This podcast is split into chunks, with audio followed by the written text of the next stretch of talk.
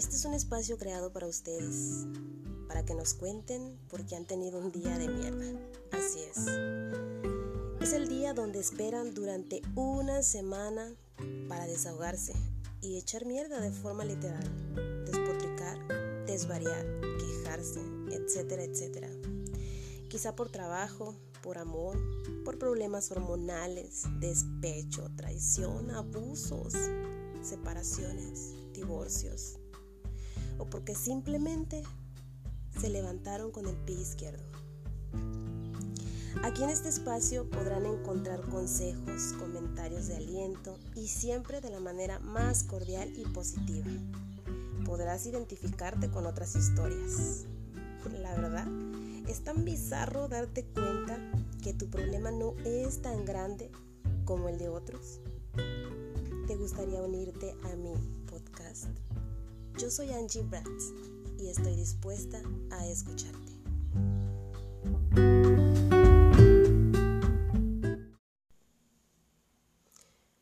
Hola, hola chicas, ¿cómo están? Bienvenidas a un episodio más de mi podcast. En esta ocasión les traigo una reflexión que creo que más de una podrá identificarse o le podrá sonar familiar. Lleva como nombre el hombre que me enseñó a amarme. Y dice así. Nunca supe cómo hacerle entender cuánto sus acciones me lastimaban. Súplicas, gritos, reclamos, reproches. Nada funcionaba. No supe poner límites ni soltar a tiempo esa relación que el corazón me destrozaba. Y sin que lo pidiera, cada día yo le daba nuevas oportunidades, pero él no lo notaba. Ignoraba mis palabras, como aquel que ignora una planta y piensa que sin agua vivirá. Mientras tanto yo pensaba, algún día, algún día entenderá. Así que durante muchos años luché para que esto maravilloso que yo sentía no se acabara. Él era la razón de mi felicidad. Y eso era justo lo que me apagaba. Renunciar a mi vida a su lado era romper el futuro que anhelaba. Por eso me quedé, por eso lo intenté, por eso yo trataba. Yo lo amaba y en mi estúpida creencia humana de creer que amar es darlo todo por nada, enloquecí de frustración e impotencia al no poder hacerle entender nunca nada. Siempre me decía, ay mujer, eres una exagerada. Así me fui deprimiendo me fui perdiendo, me fui quedando amargada de ver tanta injusticia y tener que quedarme callada. Era tanto lo que sus acciones me lastimaban que paso a pasito yo misma, de a poquito, sin decirle, me alejaba. Me fui callando mis tequieros, fui ahogando mis palabras, las que eran de reproche y también las que eran para decirle que lo amaba. Le fui cerrando mi corazón poco a poquito, para ver si en el Inter él se daba cuenta y reaccionaba a mi silencioso grito, con la esperanza de que antes de que yo encontrara el valor para alejarme, sorpresivamente hiciera todo para reconquistarme, pero no, no funcionó. Mis silencios no funcionaron, ni tampoco mis gritos. No funcionaron mis oraciones, ni mis lágrimas, ni mis quejidos. Yo misma me harté de todo ese estúpido drama en el que inevitablemente caí. Me autoobservé, repitiendo a mi madre y repitiendo la misma historia de la que tanto huí. Fui la víctima de mi propia falta de amor, pero era a él al que yo culpaba. Cuando en realidad él solo fue el cómplice perfecto para co-crear lo que en mi subconsciente yo guardaba. Caminé en mi inframundo, perdí mis ganas de vivir. Viví el infierno que viven los que no se quieren. Yo me quería morir. Tomé todos los cursos, estudié religiones, leí todos los libros para encontrar razones. Escribí miles de versos y cientos de canciones. Fui con todos los maestros, pero más me confundía. Nada me sanaba. Yo estaba tan herida, enfrentando un cúmulo de dolor de esta y seguramente otras vidas. Hasta que una mañana fresca, después de tanto llorarlo, me levanté renovada, con valor la fuerza de dejarlo.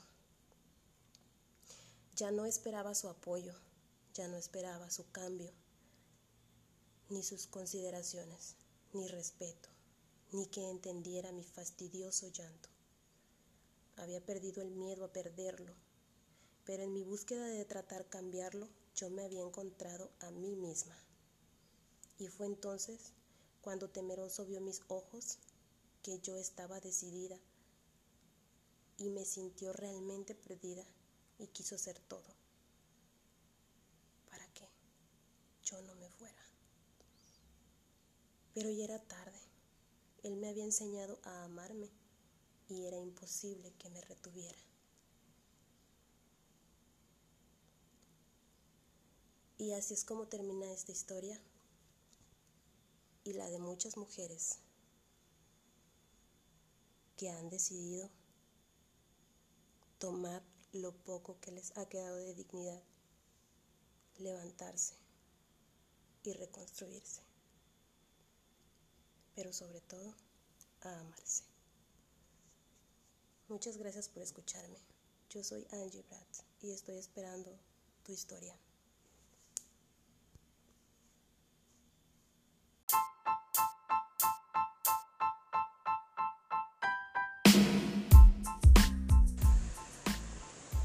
En algún lugar del mundo esta pudiera ser tu historia. Coméntame si te sientes identificada con este escrito personal.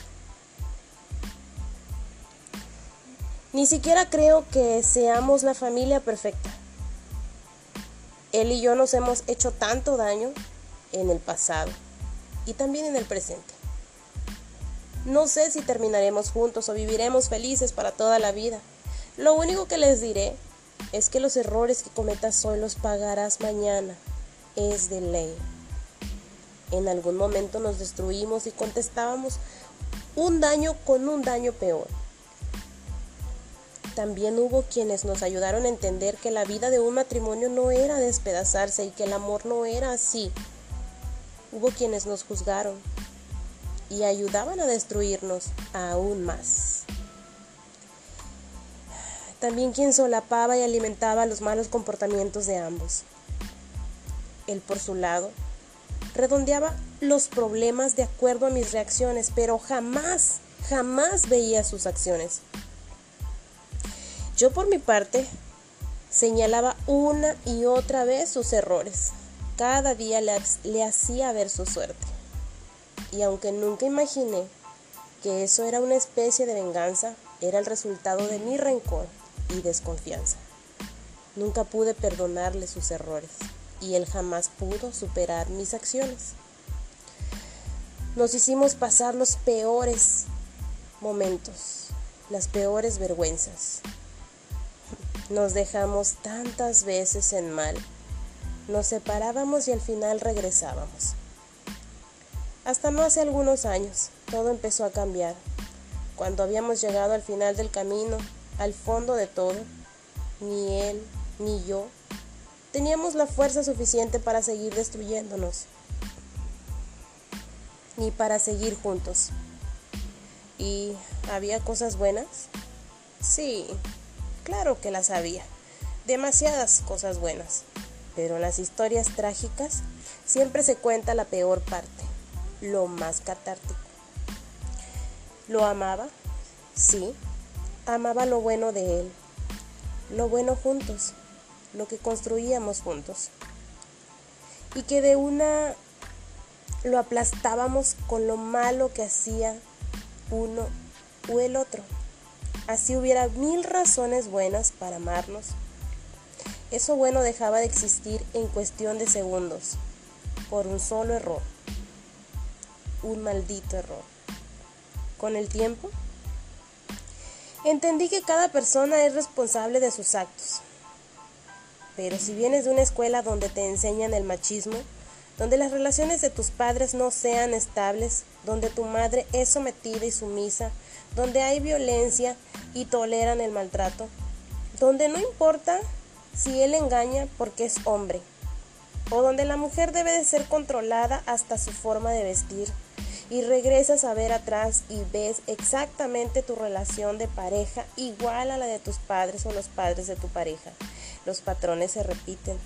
Fuimos a iglesias, nos acercamos a personas, fuimos a psicólogos, recurrimos de forma individual o diferentes medios buscando poder encontrar una salida, pero sin aceptar que estábamos mal.